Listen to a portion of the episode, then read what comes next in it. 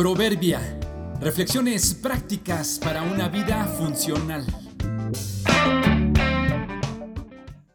Abril 28. Frases de Frida, segunda parte. Al final de nuestros días la salida en realidad es la entrada. La vida de Frida Kahlo estuvo marcada por mucho sufrimiento en todos los sentidos. Así lo reconocía ella y no tenía ningún reparo en mostrarlo en sus pinturas. Su malestar no solo fue físico, sino también social y emocional. Es bien sabido que durante los 10 años que estuvo casada con Diego Rivera, tuvo que soportar una vida de infidelidad de su parte, incluso con la hermana menor de ella. Por su parte, ella tuvo, ya divorciada, toda una serie de relaciones amorosas que resultaron por demás tormentosas. Casi toda su vida es autobiográfica. Sus autorretratos muestran su dolor, sufrimiento y visión de la vida.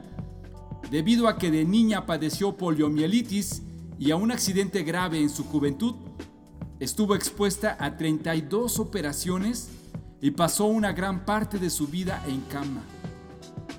El último año de su vida fue un auténtico sufrimiento, ya que le amputaron la pierna por debajo de la rodilla por gangrena.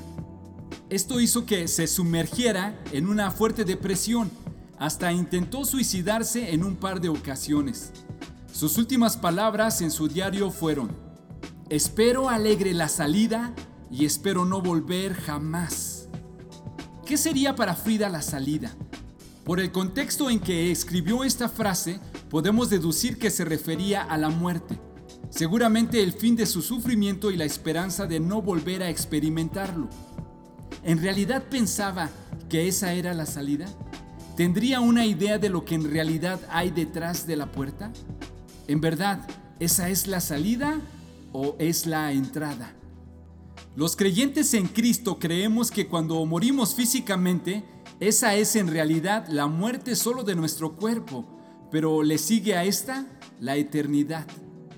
Frida no sabía el tiempo de su salida, nadie lo sabe, pero según lo que nos dice la Biblia, a través de una decisión por Cristo, podemos vivir aquí una vida abundante y allá una vida eterna.